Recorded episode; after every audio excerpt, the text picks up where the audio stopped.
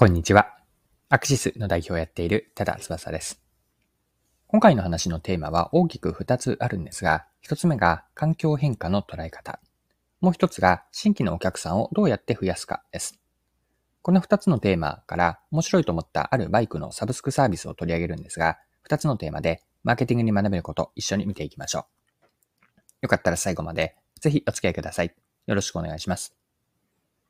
はい。今回ご紹介したいのは、バイクのサブスクサービスのミーライドというサービスです。このサービスについては日経新聞の記事で紹介されていたので、記事から一部抜粋して引用します。中古車などの中古品取引を手掛けるオークネットは、中古二輪車のサブスクリプション事業を拡大する。貸し出し用バイクの仕入れを増やし、2022年中に貸し出し台数を5倍の1000台に伸ばす。国内で二輪車人気が再燃しているが、流通する中古バイクの数は限られている。売り切りではなく、月額形式にすることで収益の安定化を図る。二輪サブスクミーライドはオークネット参加のオークネットモーターサイクルが2020年から始めたサービス。車検やメンテナンス、保険などの費用を含めて月額2万から3万円程度で最短4ヶ月から中古バイクを借りられる。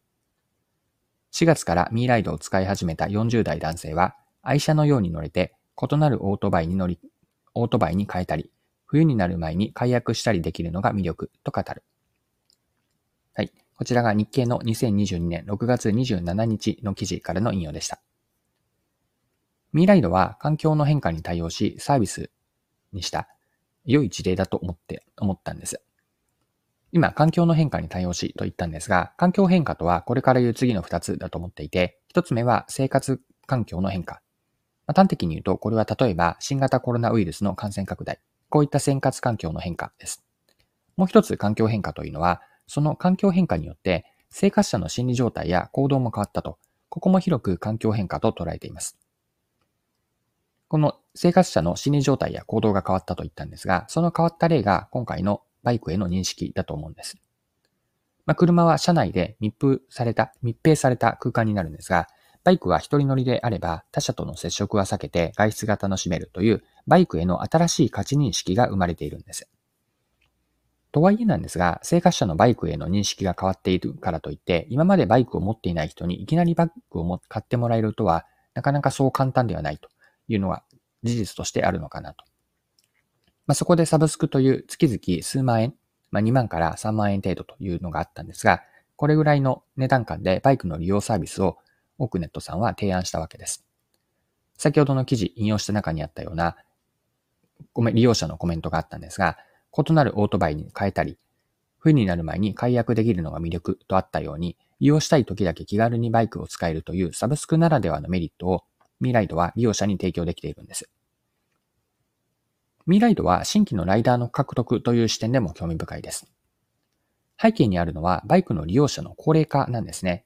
この高齢化については具体的に先ほどの同じ日経新聞で書かれていたので、また引用します。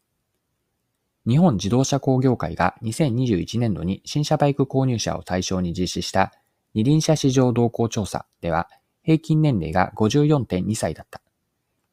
今後の意向について60代の男性層は10年以内に乗らなくなるあと数年、あと数年で辞めるつもりを合わせた割合が22%。70代以上の男性は43%と、ライダーの引退が今後急速に進む。はい、こちらが記事で書かれていたことです。今までのアプローチでは、若年層は、若年層のライダーは獲得できなかったわけで、より年代の人だ、より年代の人たち、若い年代の人たちにバイクを使ってもらうためには、まあ、これまでと違うやり方が必要になります。ミライドは、これまでバイクを持っていなかった人がサブスクで使いたいときに短期間からバイクを利用できるようにしました。ちなみにこのアプローチは結果は出ているようで、先ほどの同じ日経の記事によれば、ミーライドはサブスク方式が若年層に受け入れられて、利用者の6割が30代以下とのことなんです。その6割の中の内訳なんですが、10代と20代合わせて6割のうちほぼ40%、正確には39.9%と、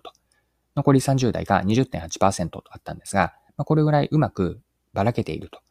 若年層を取り込めているというのがこの数字からわかります。はい。では最後にですね、ご紹介したこのバイクのサブスク、ミーライドから学べたのが何かというと、集約するとまとめると次の2つかなと思っています。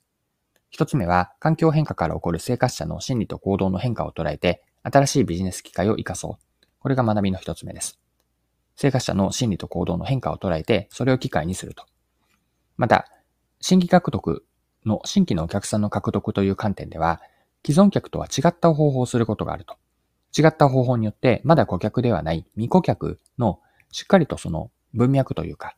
どういうふうに思っていて、どういうような行動をしているのか、そうした文脈を理解してのしっかりと新規顧客へのメリットを提供する。まあ、これらがミーライドから学びとして得られたことかなと思っています。今回も貴重なお時間を使って最後までお付き合いいただきありがとうございました。それでは今日も素敵な一日にしていきましょう。